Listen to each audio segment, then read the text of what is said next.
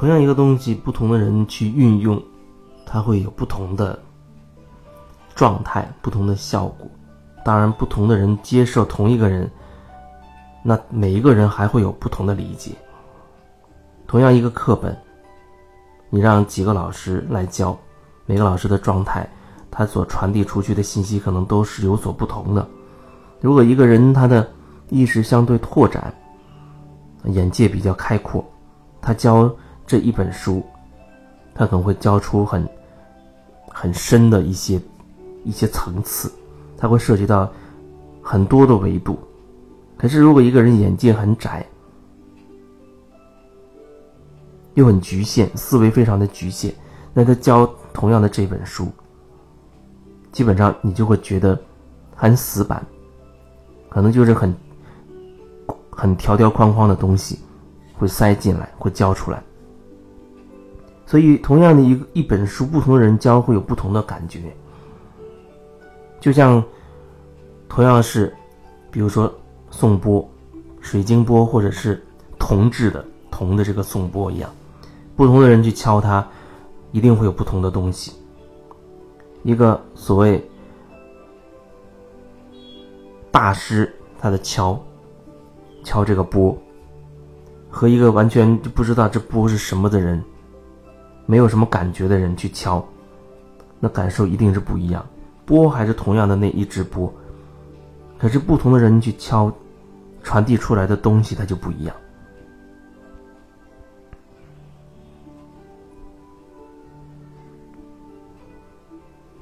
其实像很多所谓的道理理论，啊，同样的是那句话，但是这个理论反映在不同的人身上，有的人他真的可以把它落实在他的言行当中。你会觉得这是心口如一的啊，他可以把理论通过他的生活活出来。还有的人呢，他没办法活出来，就只能停在嘴上。他也在跟人家讲这些理论，讲这些道理，可是他自己没有办法活出来。那样的话，他讲出这些理论的状态，你会有感觉。一个活出来这个理论的人。表达出这个东西，你会有另一种感觉。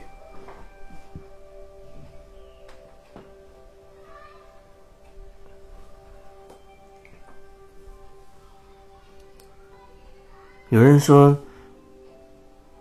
他在做自己，他坚持的做自己，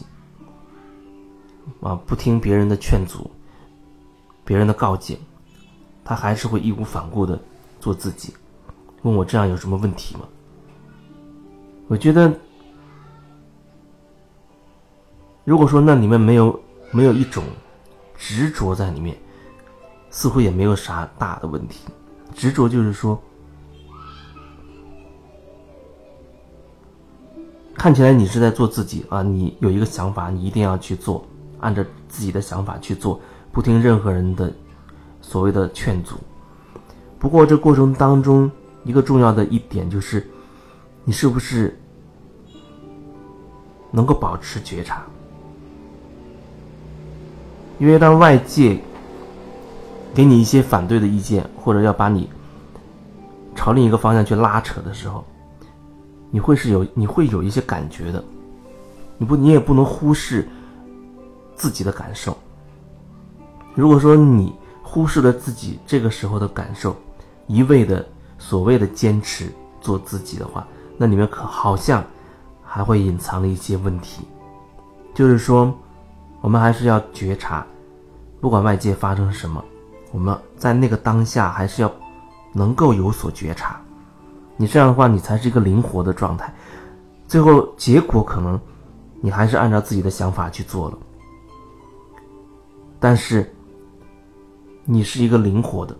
是一个动的。状态，而不是一个很死板的啊，就是按照自己所谓我说到我就做到的那种那种状态去做的。那里面有一种执着、执念在里面，所以最后结果有可能你还是按照当初想法去做了，有可能你没有，你可能发生了变化，但是都没有问题，都没有问题。只要你确实感受到你自己的感觉，你按照你自己的感受去做了，我觉得那就没有什么问题。所以，所谓的要坚持做自己这样的说法，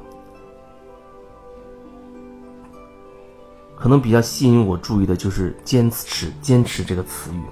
那个坚持，啊感觉好像就是会比较辛苦，人会比较辛苦，好像你要按照自己事先预设的那个想法、那个方向去做一样。